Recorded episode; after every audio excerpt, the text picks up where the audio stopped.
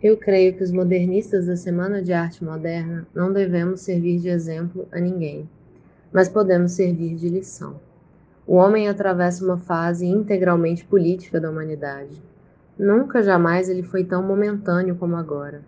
Os abstencionismos e os valores eternos podem ficar para depois. E apesar da nossa atualidade, da nossa nacionalidade, da nossa universalidade, uma coisa não ajudamos verdadeiramente, de uma coisa não participamos: o amelhoramento político-social do homem. E essa é a essência mesma da nossa idade.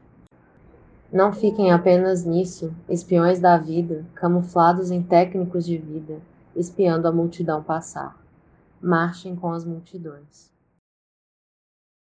Olá, ouvintes do Poema Podcast. O que vocês acabaram de escutar na voz da Júlia foi um trecho da conferência O Movimento Modernista, proferida pelo Mário de Andrade em 1942 e que vai nos acompanhar ao longo da nossa conversa de hoje, junto com o nosso tradicional papo.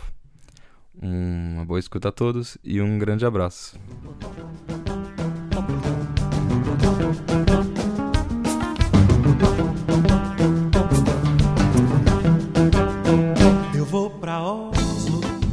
Salve, salve, ouvintes do Poema Podcast. Damos as boas-vindas à primeira mesa redonda de 2022, ano de celebração do centenário da Semana de Arte Moderna de 22. Estamos muito felizes com esse encontro e ansiosos para comentar sobre o evento, sempre polêmico, que marcou a história da modernidade literária no Brasil. Um dos principais eventos pré-semana se deu ainda em 1917 falamos da polêmica causada por uma crítica arrasadora de Monteiro Lobato à pintora Anita Malfatti. Numa resenha que revela mais sua própria incompreensão sobre arte moderna do que qualquer falha intrínseca da pintora, Lobato reconhece na artista um talento fora do comum, mas critica duramente sua adesão ao cubismo. O furdunço que esse texto criou acabou adensando uma cisão entre artistas simpáticos e avessos ao modernismo. Oswald de Andrade, Menotti Del Picchia e Mário de Andrade, que estavam entre os primeiros admiradores de Malfatti, foram alguns dos principais agitadores da semana.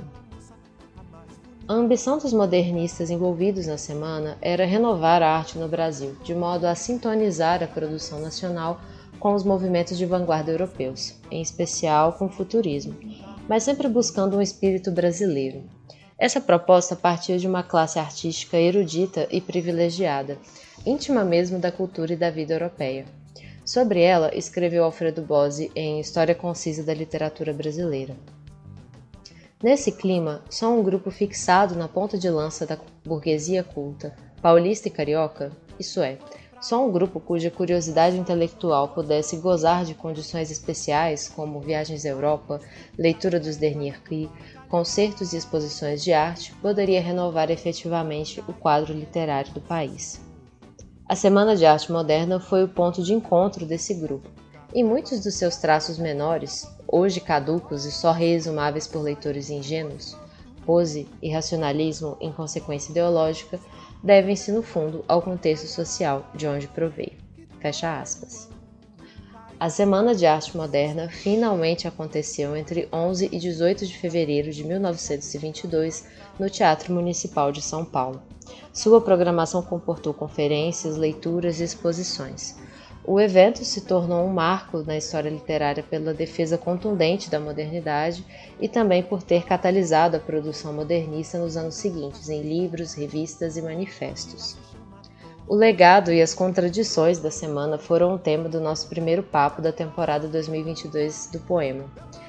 Foi um encontro bastante informal. Nós navegamos por alguns dos debates mais recentes e comentamos nossas impressões sobre a própria semana e também sobre o legado. Vem com a gente porque o que não falta é assunto hoje.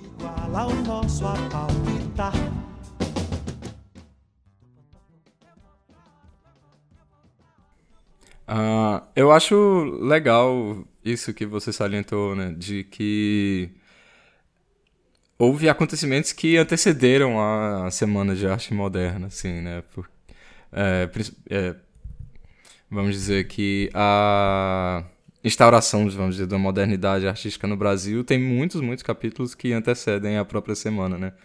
E isso é importante se dizer porque, de alguma maneira, dilui o que seria essa centralidade da semana, que acaba assumindo um, um ar um pouco mitológico quando você coloca dessa forma, né? Como se ela fosse a origem é, de, de um novo movimento. E aí fica muito nessa coisa, ela, ela foi a origem, ela foi a catalisadora, o que ela foi, assim, né? Só que você centralizar tanto assim a, a discussão dessa forma, tipo, o que a semana fez. É, você começar a ter isso como a priori, assim, já é uma coisa que contribui um pouco para mistificá-la, né? Enquanto que teve vários eventos anteriores e várias outras reivindicações de modernidade por parte de artistas e de intelectuais que é importante você resgatar também para você entender melhor. Eu acho que foi a semana. E, e, um desses, com certeza, é a exposição da Anitta Malfatti. Assim, esse é um dos capítulos. Acho legal começar desse jeito. É, eu acho interessante também, porque sempre falam né, do, dos movimentos que estavam acontecendo na Europa, né, da, das vanguardas, né, o próprio cubismo. E cubismo, minimalismo, sei lá, um monte de coisa que estava rolando. E o, o, que eu, o que me mobiliza, na verdade, tem uma relação muito emotiva mesmo com a Semana de Arte Moderna, né? É, me toca, né? E me toca por N fatores. acho que justamente é, por, não assim, ah, é uma fundação de uma literatura nacional, né? De, é, tem essa direção, mas eu acho que olhar para o Brasil para além da Europa já é algo assim muito válido, né? Muito interessante de, de ter acontecido mesmo, assim. É, polem, polemizar e tal, né? Isso sempre a gente vai porque por conta da centralidade de São Paulo também, né? A, a, tem pessoas que têm visões mais radicais, né? E que, e que acham que nem, nem, nem foi tudo isso, né? Digamos assim. Mas eu acho que as próprias obras que ficam, né? As, tanto essa junção das artes, né? Também, que é artes plásticas, visuais, eu acho que muitas vezes a gente ainda nem entendeu, né? Às vezes eu me pego pensando assim, velho, será que a galera compreendeu que Mário de Andrade estava falando de, né, de olhar para a cultura popular, de porque ainda a arte ainda, né, 100 anos depois ainda está elitizada, é como se é, a gente não tivesse entendido hoje, até hoje muita coisa, mas o que eu entendo é isso, né, que música, literatura, cine, cinema ainda não tinha pouco na época, né, não sei nem se tem registro da sétima arte em 1920, né, mas fotografia, tudo isso, né, que é, que na verdade é literatura e outras artes, né? Mesmo assim. Então, é, eu tenho uma visão bem otimista da Semana de Arte Moderna, na real. Ah, que bacana. É... Vai, pode falar, Cláudio, desculpa. Não, é que eu ia comentar sobre essa questão do, da literatura um pouco enviesada na semana, né? É, parece que ela, que ela aparece assim e, e, e surge né, com uma certa fisionomia diferente do que a gente trata depois, né? Porque depois que a gente vai fazer umas leituras e vai compreender algumas entradas, porque você falou do cinema, por exemplo, tem alguns comentários, algumas coisas que circulam que falam dessa, dessa questão mais estática, né? Que foi a própria semana, né? Da exposição de arte, que era mais estática, né? De todas essas manifestações que estavam mais paradas. Inclusive, se tem pouco registro desse momento do ponto de vista midiático, né? Que você não tem ali, ah, por mais que o cinema, né? é, já tivesse acontecendo, por mais que a fotografia já fizesse parte daquele momento, daquela pauliceia, você tem pouco registro disso acontecendo naquele momento. E aí, inclusive, tem um autor, que me escapou o nome agora, que comenta sobre isso, sabe? Sobre o porquê que não tem tantos registros desses movimentos, assim, durante a semana de 22, né? Sim. Que eu ia falar sobre a fala da Raquel é que depois da Semana de Arte Moderna vai ser fundada uma revista literária, né, que é a Claxon, Acho que fala Claxon, né? Não sei. O... Mas, bom, essa revista, no, no primeiro número dela, logo nas primeiras páginas, tem como se fosse aquele textinho manifesto, né? O que é Claxon. E lá eles fazem re referência tanto ao cinema quanto a quanto a, a música popular, né? Eles falam assim, tipo, a gente vive na época dos oito batutas, que era o conjunto do Pixinguinha, né? A gente vive na época, aí fala de uma de uma atriz, não lembro, não lembro se era a Josephine Baker ou se era o Charlie Chaplin, não lembro, né? Mas então, assim, é, tem, tem esse interesse pela, pelas artes populares, assim, nas primeiras páginas da, desse principal veículo, né? Dessa fase do modernismo, assim, né? E durante, a, ao longo da revista, que eu fui lendo essa semana, né? É, o Mário fala isso, assim, tipo... Tem várias críticas de filmes do Charlie Chaplin, né? E ele fala assim, não, o Chaplin é o cara que finalmente está levando o cinema à condição de arte, assim, e mostrando que, do que o cinema é capaz. Uh, e ele se. Essa informação eu não posso confirmar, eu tô dando na. tô dizendo o que o Mário disse, né? Mas ele fala assim, se orgulha da Claxon ser o primeiro. da primeira revista no Brasil que trouxe a crítica de cinema é, de maneira regular, né? Assim, onde sempre tem crítica de cinema, onde você sempre vai ouvir falar de filmes. É, então tem esse, essa espécie de pioneirismo deles em relação a isso também que é, que é interessante colocar. E uma paixão pelo Charlie Chaplin, muito, muito engraçado. E acho legal falar sobre essa revista, né? Que nos primeiros números eles colocam lá justamente que ela existe para, acho que é aparar as pontas do que foi dito na semana, assim, para ser como se fosse o veículo onde vai evoluir a, a, o pensamento que foi iniciado ali na semana, né? E é engraçado porque, no fundo, nem é só isso que tem na revista. Você lê a revista, assim, você lê as sessões de poesia da revista, assim, lê os contos. Os primeiros tem muita coisa do Menotti Del Pica, que eu particularmente acho horrível. É, e tem muitos poemas que nem são essa revolução toda que você pensa. Assim, você vai ler esses poemas e fala, esses poemas nem são o que o modernismo ficou conhecido por, né? Então, ainda assim, era um veículo bem misto nesse sentido das contribuições e nem tão ponta de lança, assim. É engraçado ler a revista. E vale lembrar que ela está disponível online para qualquer pessoa acessar na Biblioteca Nacional, né? Na Hemeroteca Digital, que também é uma das. Uma coisa que tem que ser né?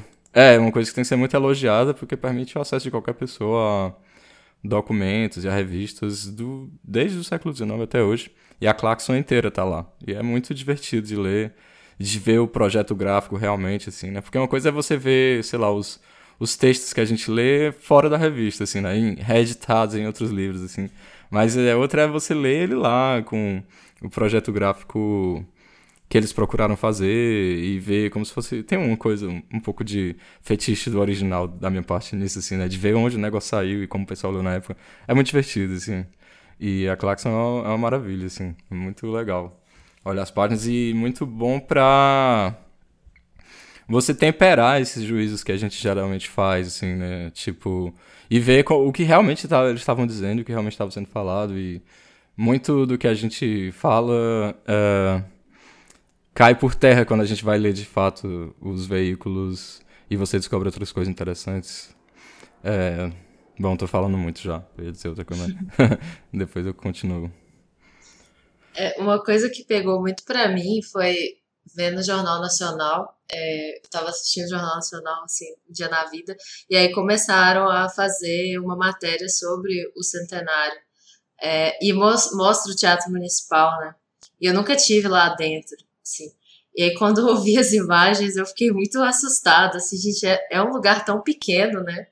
E quando a gente pensa no todo o furdunço que, que isso criou, assim, é, e como que foi mitificado mesmo, né, a semana como um grande evento fundador, assim, eu imaginava, acho que desde o ensino médio até pouco tempo, realmente como um negócio assim, uma arena, um negócio, e não, né, era um, espaço super elitizado, é, super restrito, muito masculino, muito embranquecido, né, assim, eu acho que tudo isso está sendo muito discutido hoje em dia, é, quando a gente fala da, da, importância da semana, do legado da semana e todo esse elitismo e todo esse, esse círculo, acho que é, são os principais alvos de crítica, né? Hoje Com venda dia... de ingressos também, Júlia. Sim. É que essa informação também eu não tinha, né? 100 anos depois. Porque, né, assim, a impressão do povo e tal, eu só é, sem querer te atrapalhar, mas o Mário ele fala um lance, né, naquele texto que ele escreve, o movimento modernista 20 anos depois, é, do caminhar junto com a multidão, que eu acho isso muito bonito, assim, porque é justamente uma autocrítica, né, que ele faz 20 anos depois, né, de, de que bom, não é, não é só, não é só para esse, esse, tipo de arte que a gente tem que olhar. E, e, e o Mário, né, enquanto eu vi, ouvi um podcast que estavam chamando ele o pai, né, o pai da Semana de Arte Moderna, eu acho também que vamos devagar, galera, calma aí. É, porque ele de fato né, é uma figura importante, mas quando a gente vai pensar, né, que a gente pode citar aqui vários, vários nomes, né, e, e essa relação afetiva, por exemplo, a relação afetiva que eu estabeleci com a semana, é, tem muito a ver com a Tarsila do Amaral, com a própria Pagu, que fazia um movimento anarquista panfletário que era que parecia que estava em outro lugar que não né aquele sindicalismo né e e com o próprio Oswald né também e, enfim mas é muita, muita informação, né? Se você for pegar Vila Lobos, enfim, vira toda um caldeirão, né? De caldeirão cultural mesmo. Sim, sim. É, eu acho que nesse texto o Mário faz um faz um, um balanço importante, assim, porque quando a gente se pergunta assim, é, é preciso celebrar a semana, a semana é algo a ser celebrado, né? Eu acho que você sempre tem que perguntar também pelo quê, né? E, tipo, o que que a gente quer celebrar quando celebra a semana, né? E, e é isso que o Mário tenta responder naquele texto, assim, né? Ele fala três, três coisas que ele acha que o modernismo, a Semana de Arte Moderna, é, devem ser celebradas por, né?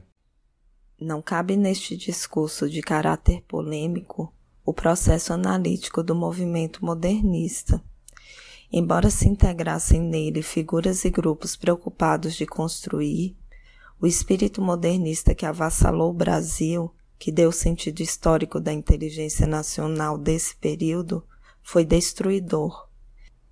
Mas esta destruição não apenas continha todos os germes da atualidade, como era uma convulsão profundíssima da realidade brasileira. O que caracteriza esta realidade que o movimento modernista impôs é, a meu ver, a fusão de três princípios fundamentais: o direito permanente à pesquisa estética, a atualização da inteligência artística brasileira e a estabilização de uma consciência criadora nacional. Então, ele fala isso, né? Tipo, que o que se estabeleceu definitivamente foi a liberdade para experimentação estética, como ele fala, assim, né? E ele fala isso assim. Isso foi uma aquisição do modernismo, da Semana de Arte Moderna, que os criadores de hoje não têm ideia das batalhas que a gente teve que travar para conseguir estabelecer esse espírito de, de de criação estética, assim, né? E ainda assim você pode fazer problematizações em cima disso, né? Tipo, essa liberdade veio para quem? É, que criadores puderam ter acesso a essa, a essa revolução do espírito, né? Como ele fala, assim. Eu acho que você pode ir fazendo essas problematizações, mas acho que é importante ouvir também do, da própria boca do Mário o que ele acha que merece celebração na semana, assim. Então acho que nesse texto ele nesse final aí, em que ele fala sobre liberdade, sobre revolução, assim, né? Que ele fala. faz uma diferença entre pesquisa estética e, e liberdade artística, propriamente dita, assim. Ele fala. A pesquisa formal floresceu muito com o modernismo, mas a, vamos dizer assim, a liberdade artística não tanto, porque a arte é fundamentalmente um fenômeno social e nesse, esse fenômeno social permaneceu um, um pouco intocado, assim, né? Acho que é nisso que ele diz que é uma que é um fracasso a semana, né? Assim, que ele, que ele faz uma avaliação negativa, que ele... Eu acho, assim, que ele diz mais ou menos isso, assim, estruturalmente a gente não conseguiu mudar como a arte acontece no Brasil, mas a gente conseguiu criar um espírito nacional de liberdade estética, assim, né? Então, teve conquistas relativas. Júlia, eu não sei se eu te cortei também, se você quiser continuar aí sua fala. Desculpa. Não, imagina. É... Não, o, que eu tava pensando era é... que isso para mim, assim, a maneira como a semana aconteceu era um pouco isso que o Lucas disse, né? Assim, que parece que ainda é, tem muito em comum com como que os burburinhos no meio artístico e literário acontecem, né? Assim, eu fico pensando, por exemplo, na Bienal de Arte, assim, como que sempre tem aquelas polêmicas em torno do que tá, o que não tá na Bienal. É, às vezes as obras, elas... É, eu lembrei do... Assim, lendo sobretudo esse caso, né, da Anitta Malfatti, assim, porque parece assim, já estava surgindo um monte de. É, bom, não, deixa eu retomar daqui. É, da, da Bienal, por exemplo, em relação a uma polêmica que teve da obra do, do Nuno Ramos, que ele usou o urubu, do carcará e, e aquela instalação.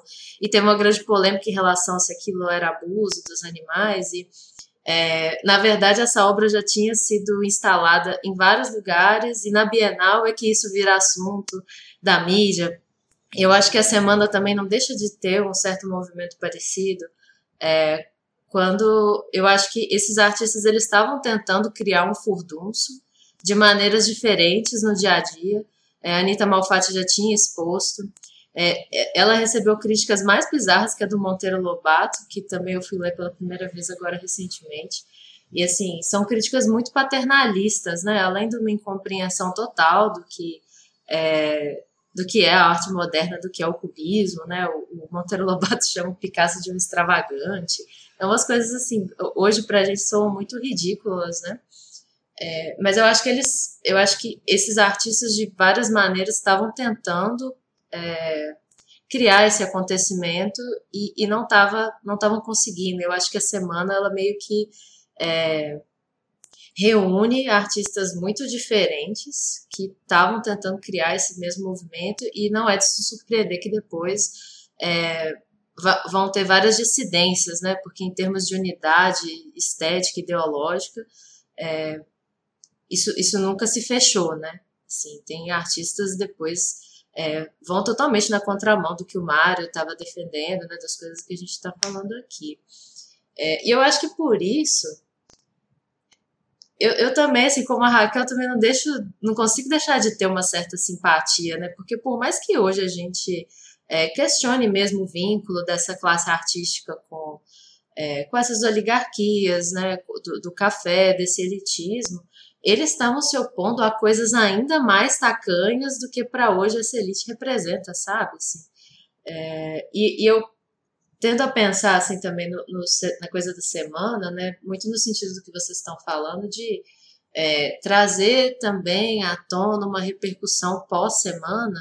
Eu acho que isso é legado da semana, sabe? É, o, o que o Mário de Andrade escreve sobre a limitação da semana e toda uma reflexão muito profunda sobre é, a produção artística. Isso é um legado da semana, porque se não tivesse existido a semana, não teria uma reflexão é, mais contundente sobre ela. Não sei se faz sentido. Assim. Sim, faz. O lançamento de uma reflexão crítica mesmo, né? Assim, é muito interessante, porque sempre Ana Cristina César, né? É, trazendo Ana Cristina César para a conversa, teve uma espécie de lançamento, né, de já na década de 70, de, dos 26 poetas hoje, né, que foi, é um livro que a gente já discutiu, né, e tal. E nesse lançamento, a Ana Cristina César, ela leva um livro enorme de Mário de Andrade e começa a ler o movimento modernista, né? Enquanto, enquanto marco também. Acho que ela queria problematizar também o que estava acontecendo ali, né? É como é, o costume do Mário é isso, assim, eu acho, eu tenho uma admiração muito grande pelo Mário, até hoje eu me assusto, não só com Macunaíma, mas com outros livros que ele escreveu, né, assim, tem aquele da Fraulein, como que é mesmo o nome do, do que, a, que a mulher faz meio que a iniciação sexual do garoto. Vocês lembram? amar verbo intransitivo. Isso. Meu, meu Deus do céu. Aí eu fico assim, nossa, olha onde ele tocou, né? Olha onde o Mário tocou em uma, em uma, em uma chaga, entre aspas, em um costume social da elite, inclusive, sem medo de falar, né? O que ele falou tá ali escrito. Então, eu acho isso impressionante. Assim, tem um certo fanatismo pelo Mário por conta da ligação dele mesmo com a cultura popular. Foi mesmo é, que ele fosse financiado né, pela Olivia Penteado, que ele não nega isso, assim, o Mário ele é uma classe média, uma classe média alta, né? Mas ele não era podre de rico. Quem bancava as viagens dele não era ele, eram, eram as pessoas lá que é, patrocinavam mesmo. Então, eu acho que ele teve um olhar muito muito delicado para a nossa cultura, né? Foi um dos criadores do IFAM e, e, de preservar mesmo, né? O patrimônio, que seria um patrimônio nacional, que é bem, a gente fala, ah, não sei o que, nacional, literatura nacional. Mas se a gente também voltar um pouco e para o romantismo, para o realismo, tudo era herança mesmo do que estava, né? Apesar de, de Machado de Assis e tudo mais, né? Falar da nossa realidade também. Mas vinha como herança de escolas europeias, né? Então acho que o modernismo, ele tá, é, né? Se fosse falado da identidade nacional, de alguma forma tem uma colaboração, sim, justamente porque trouxe essa elaboração crítica, né? E aí depois vem os pesquisadores da USP, enfim, colocam, né, é uma supervalorização também, eu não, não nego isso, acho que, que o, e aí a gente pode até discutir essa coisa do ser um movimento anti-acadêmico que a academia abraça tanto, né? Isso é, isso é bem irônico também, eu acho. Porque eles se não, éramos anti-academicistas e tal, mas quem abraçou e quem leva né, é, o legado da Semana de Arte Moderna até hoje são as instituições, né? Acadêmicas também. Não, perfeito. Assim, eu, em relação ao modernismo, principalmente para quem dá aula, né, é uma temática que, assim, você pega numa crescente, né? principalmente se a gente pega o pré-modernismo, por exemplo. Aí vem Lima Barreto, aí vem Euclides da Cunha, aí vem o Monteiro Lobato, né? Que, com sua crítica contundente aí, Anitta. Aí depois disso, a gente chega no modernismo. Então, assim, é uma tarefa dolorosa e hercúlea, né, de nossa parte, de fazer essa mudança, assim, com os estudantes, principalmente, sabe? Porque são flashes muito interessantes. Primeiro, porque já começa num, num teatro, né? Como vocês já bem pontuaram aí para a gente levar isso para a sala de aula, para entender esse contexto, para mostrar como isso acontecia, principalmente no contexto Rio-São Paulo, né?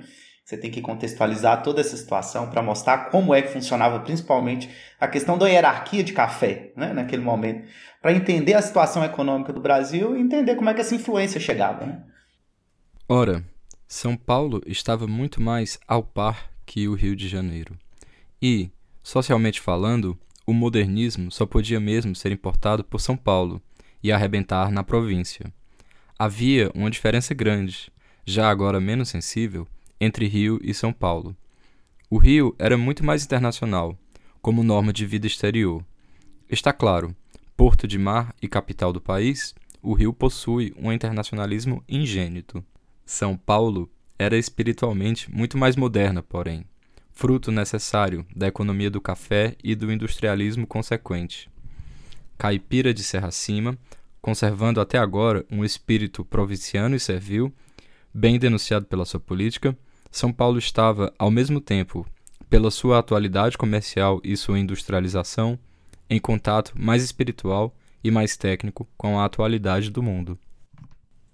Então, e aí você começa a apresentar alguns escritores assim que são elite, né? Oso de Andrade, Mário de Andrade, né?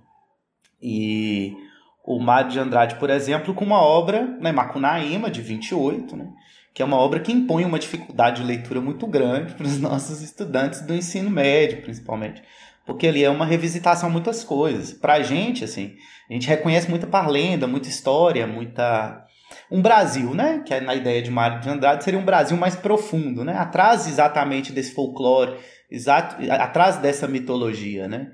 e também a desconstrução né, da linguagem, flagrando a linguagem, desconstruindo a linguagem. Então, assim, dessa contação de histórias, né, da, da própria ideia de como é que a obra surgiu, né, desse período em que o Mário ficou afastado, em que em poucos dias ele formou, ele entrega uma obra ali, né, que é uma obra que foi feita né, num, num momento de, de né, de exasperação, né, de entrega intensa, digamos assim, para essa obra.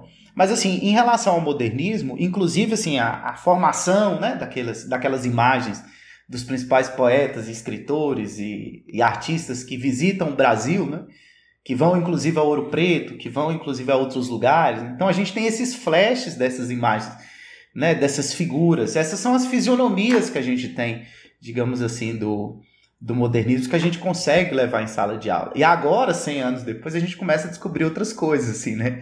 E a gente, enquanto acadêmico, tem que lidar com uma ideia de mito também, né, da Semana de Arte Moderna. Porque a historiografia, eu li também, escutei isso há pouco tempo, ela é, reescreveu, né, ela reestruturou, na realidade, o que foi a Semana de Arte Moderna, principalmente na década de 40. Né? Se a gente for pensar, assim, a cada 10 anos a gente está fazendo uma visitação diferente, podemos dizer assim, ou em menos tempo, em relação ao que foi a semana, né? A Júlia trouxe a ideia de um espaço pequeno, né? Por exemplo, ah, todas as vezes que eu vou dar aula sobre o barroco, né? Que eu falo sobre uma igreja e que eu visito a igreja é completamente diferente, assim, é uma desconstrução. Inclusive o barroco se tornou uma ideia, né? Que atravessa toda uma teoria e uma crítica. Assim como o modernismo está sendo uma ideia que está atravessando tudo, né? inclusive captado pelo tropicalismo, captado pelo, uh, pelo concretismo. Então hoje a gente tem saltos, digamos assim, que a gente não deixa de olhar para trás, né?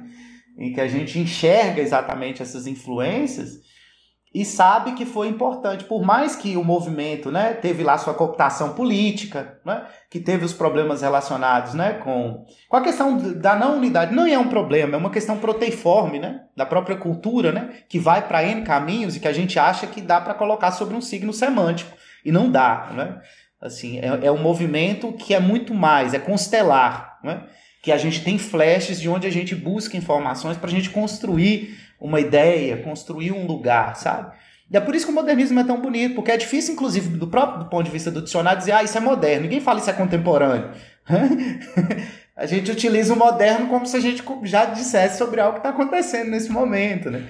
Então, assim, a gente flagra por meio de um termo um monte de coisa. E é por aí.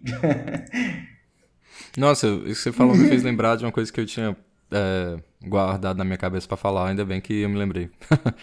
é, que você falou da Tropicália, né? E óbvio, os paralelos existem muito, inclusive na época, né? Tipo, nos anos 60 eu perguntava isso pro Caetano e tal. Mas tem um, uma coisa que eu li na Claxon do Mário de Andrade. A gente está centrando tanto nele, né? Acho que é natural. Eu acho que hoje em dia a figura humana dele exerce um fascínio muito grande sobre todo mundo. Mais do que a das outras figuras do modernismo. Mas bom. É, ele, ao, ele, ele rebate uma crítica sobre a escrita dele lá, dizendo assim, pro crítico, como se fosse. Foi saiba que eu plagio de muito bom grado o cinema e o rádio. E, tipo, eu incorporo isso tal e qual. É, incorporo essas linguagens tais quais nos meus textos, assim. Então, tipo, achou ruim, achou esquisito, é isso aí. É, é o agora. É isso que eu faço. É, isso me lembrou muito a entrevista que eu adoro do Caetano, que o, que o cara vai perguntar para ele num festival, né? por que é que ele resolveu escrever uma música sobre Coca-Cola, sobre não sei o que, né? Que é Alegria, Alegria. E aí ele falou, ah, o que me fez escrever sobre a Coca-Cola, sobre não sei o que, não sei o que, foi a Coca-Cola, o não sei o que, o não sei o que. Tipo, foram essas coisas que me fizeram escrever sobre elas, assim, né? Eu sou só uma anteninha é... ligada aqui. Eu acho muito divertido o paralelo, achei divertido pensar o paralelo entre essas duas essas duas colocações, assim, né? É, e algumas pessoas até defendem que é uma narrativa meio cinematográfica, né? Macunaíma, por exemplo, que por conta dos cortes e tal, do, do andamento, então acho que tem tudo a ver essa, essa fusão mesmo, né? Assim, a gente perceber, né, sem querer falar, ai, é, é, adesão ou não à Semana de Arte Moderna, mas de entender que, que fez culminar essa diversidade, tanto a diversidade artística, né, quanto a diversidade temática, de abordagem, de uso da linguagem, né, sem como se fosse sem limites, né? Perde-se um pouco os limites, né? Que, porque assim, ah, o Abaporu, por exemplo, né? Que é, é das artes visuais. E aí eu lembro, por exemplo, quando eu estudava, minha professora de artes, ainda tive aula de artes, né? Não sei se ainda tem é, nos diplomas atuais. E, e aí a gente fez um, o abaporu, né? Cada um desenhou o seu abaporu e tal. E esses dias eu vi um abaporu de crochê no Twitter, dei umas risadas, né? Mas é isso, né? Fica, acaba que o impacto dessas figuras e, e essa coisa. Eu nem caio muito assim discutir antropofagia e tal, porque aí já é um papo muito cabeção também, teria que ir direto ao texto e, enfim, discutir outras coisas, né? Mas acho muito legal, assim, porque torna a arte acessível mesmo, assim, pode, pode ser naif, pode, né? Pode, é, é permitido, né? Que, e é interessante notar também, a gente fala um pouco desse lance de elite, que é, as mulheres, por exemplo, né? A gente tem, por exemplo, essas, as três figuras, a Tarsila, a Anitta e a Pagu, por exemplo, né? Deve ter muito mais.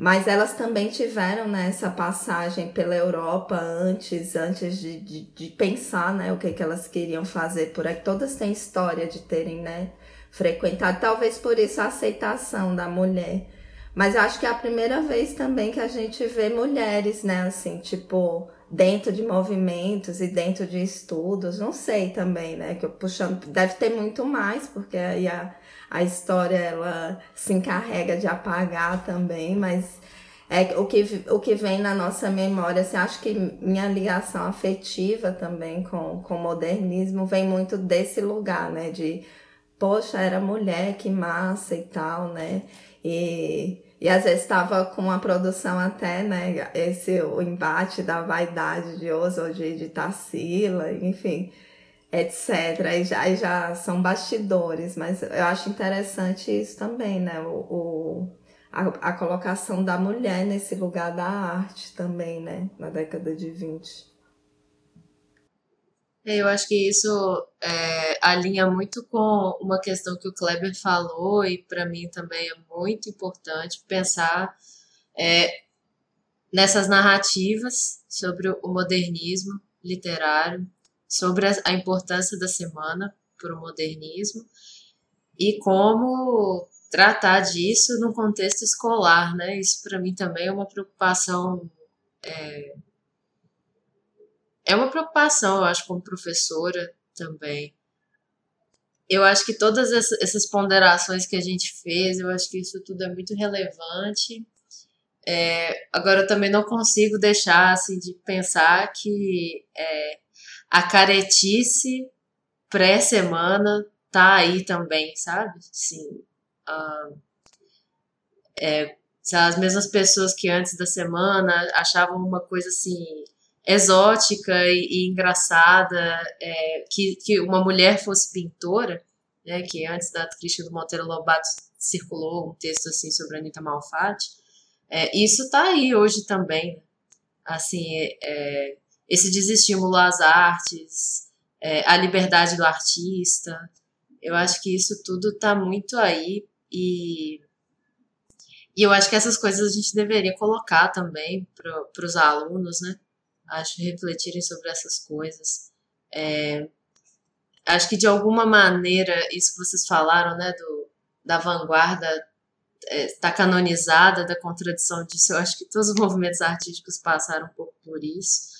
É, mas talvez colocar esse impasse né, como algo do contemporâneo, acho que talvez seja uma resposta para a gente pensar no legado do, do modernismo, né, porque responder a esses impasses e a esses é, enfrentamentos, eu acho que continua sendo uma questão para nós, acadêmicos, leitores, artistas. É, esse salto por cima é muito difícil, né? Aí eu estava pensando o que a Júlia falou agora em relação à, à questão do. Principalmente do, do material didático, ele cristaliza uma informação. Né? E eu acho que o que a gente assistiu nos últimos dias e escutou também é uma cristalização, muitas das vezes, sobre o próprio movimento.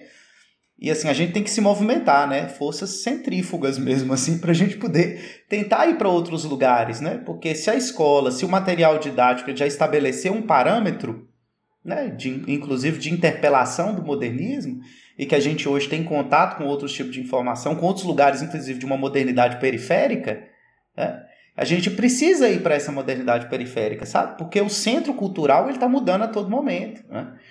Por mais que o caso do Monteiro Lobato, por exemplo, ele tenha colado na Anitta, né, como uma crítica que nunca sai, né, tipo assim, uma perseguição eterna, né, em relação a essa citação, porque eu acho que essa polêmica, né, vem assim com, com um monte de, de, de, de questões. E aí eu lembro, por exemplo, do Lima Barreto, né, que o Lima Barreto, por exemplo, é uma figura né, que estava ali no momento de abolição da escravatura, 1888, 1889, Revolução, né, é, República, e que morre uma semana antes da Semana de Arte Moderna, sabe?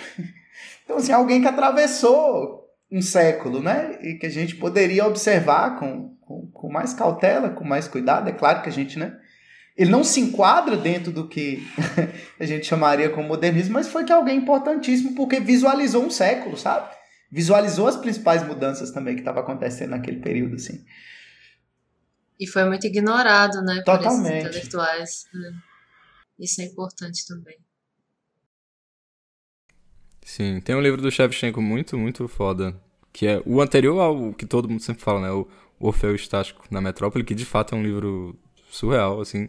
Mas aí tem o, o anterior a esse, que é a tese, que é a, acho que é a tese de doutorado dele, que é o Literatura como Missão, que ele fala sobre a trajetória do Lima Barreto e do Euclides da Cunha, e no geral sobre essa geração de intelectuais pré-modernistas, assim, ele faz a problematização disso, assim, né? E fala justamente isso, assim, eles, bom, eles criaram, produziram e viveram logo antes do modernismo e acabaram um pouco imprensados, assim, entre entre o passado e o futuro, assim, na historiografia, né? E o Lima Barreto é, assim, o caso muito emblemático é, eu disso, acho que, assim, né? É, pensando de... um pouco também no, no, Eu não queria falar do Monteiro Lobato, porque eu tenho medo de xingar, né? eu acho que eu, os ouvintes do poema não merecem isso. Mas é, tem um lance, né, do, da eugenia, que sempre volta, até hoje volta essa discussão, volta e meia a gente abre a Folha de São Paulo e está discutindo o que fazer com os livros do Monteiro Lobato.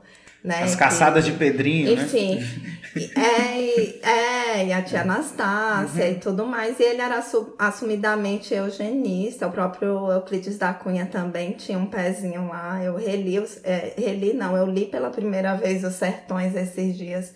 Fiquei muito encantada com, com o livro, né, com as palavras, com, com o que está posto ali, né, de, de canudos. Mas muito ressabiada com, com o eugenismo que ele coloca principalmente no começo né, do livro e tal, por, por, pela influência do momento.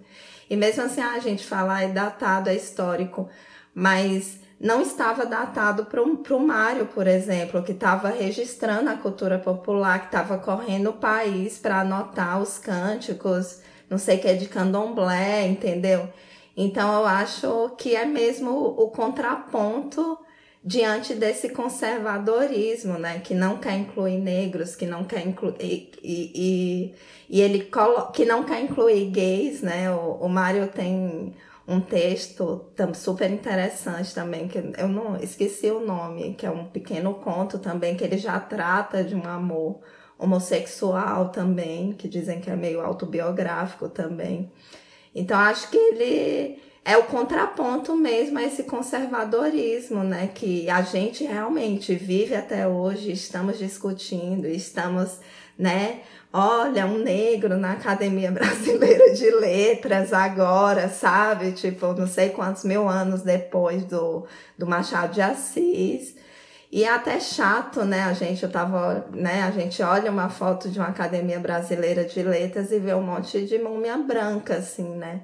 Então, e, é, e também é, e fico pensando, né? Fico meio em crise se esse era, é o espaço também que a gente quer estar, tá, entendeu?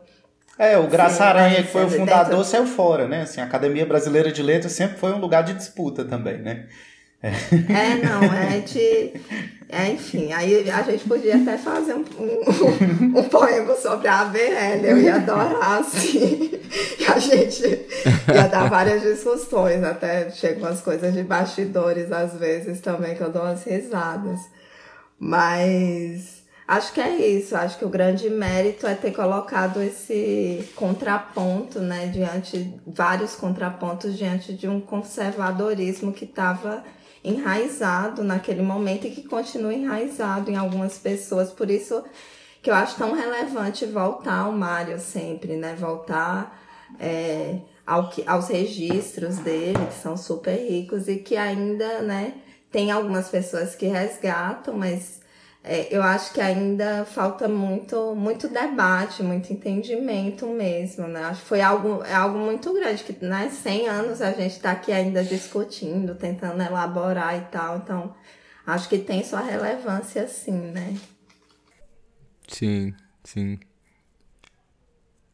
É, eu, eu acho que também tem um aspecto da, da, da, relevância, assim, da semana. A gente sempre fala muito como ela aponta para o futuro, né? Como ela quer, tipo assim, acertar o relógio da nossa inteligência nacional tá, tá, tá, tá. Mas, de certa forma, eu acho que ela aponta para o passado de um jeito muito fundamental. E é uma coisa que o Mário coloca lá também, no texto, quando ele fala do romantismo, das outras escolas literárias. Não. O modernismo do Brasil foi uma ruptura foi um abandono de princípios e de técnicas consequentes. Foi uma reviravolta quanto o que era a inteligência nacional. É muito mais exato imaginar que o estado de guerra da Europa tivesse preparado em nós um espírito de guerra eminentemente destruidor.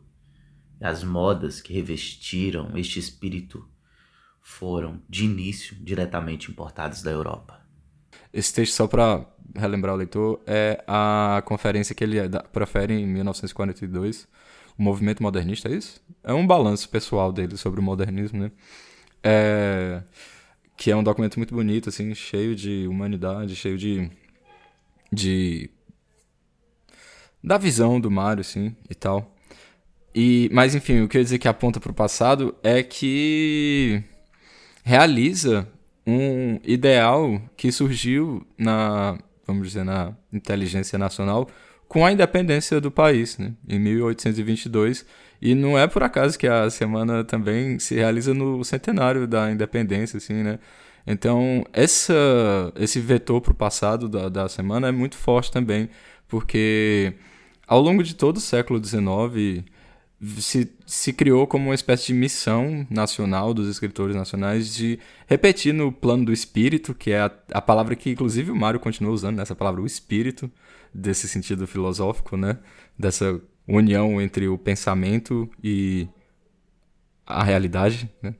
O pensamento e o povo. É... E re repetir no plano do espírito o que aconteceu no plano político, né? Isso ao longo de todo o século XIX é tema de debate dos românticos, é tema de debate do realismo, é tema assim, não dá para a gente achar que isso foi uma invenção do modernismo, né? Querer uma independência em relação às formas de pensamento europeu, é, querer uma, uma expressão literária é, autêntica e tudo mais, né? Eu acho que. Ai, meu Deus, caiu água aqui. Não, caiu não. Eu acho que o que o modernismo realiza, de certa forma, é inverter uma polaridade, assim. Porque sempre era, parecia que existia uma oposição entre fazer uma coisa local, né, uma, uma arte local voltada para as nossas tradições, voltada para o nosso, nosso país, assim, é, ou para o país deles, pelo menos, né? E fazer uma arte atualizada, com o que tinha de mais novo e fino nas formas estéticas da Europa, né? Parecia coisas que estavam em conflito. Era uma polaridade negativa, digamos assim, né? Enquanto que o que o modernismo faz é inverter isso e fazer com que fosse a mesma coisa, assim, né? Tipo, modernizar-se é nacionalizar-se, assim, né? Tipo, eles, eles fazem essa torção puramente filosófica, assim, de certa forma. Eu acho que isso é uma das... É a maneira que eles conseguem resolver essa pendência que ficou da, da independência, assim, né? E, e realizar essa independência do espírito, por assim dizer. Então, acho que esse é um. Assim, acreditando no Mario, né? Comprando ainda a, o papo do Mario. Esse é, é um dos grandes pontos em que o modernismo se destaca dos seus antecessores, assim, né? Mas a demanda já estava aí, né? Eu acho que a, a demanda, é, se você for pegar as revistas literárias lá, que existiam desde o século XIX, esse era o debate, era o debate em torno da língua brasileira, em torno de o que é que torna a literatura nacional, né? E como tinha, tinha restado muitos portugueses, né? Filhos de portugueses, portugueses mesmo, no Brasil, depois da independência, esses caras escreviam nas revistas, diziam, não, a literatura brasileira continua sendo um capítulo da literatura portuguesa. E aí os escritores brasileiros diziam, não, a literatura brasileira é uma literatura em si, tá, tá, tá. E por aí vai. É, então, acho que eles incidiram nesse debate que vinha desde o século anterior também. E eu acho interessante isso, só, só ver como eles apontam para trás também. Além de só serem, tipo, iniciadores, né? Destruidores, assim. Mas no fundo eles pegam uma problemática literária e nacional que vinha de antes também, assim. E o Mário fala sobre isso, né? Sobre a vinculação com o romantismo e como o romantismo foi manifestações isoladas do espírito e eles conseguiram fazer isso coletivamente, né? E tal.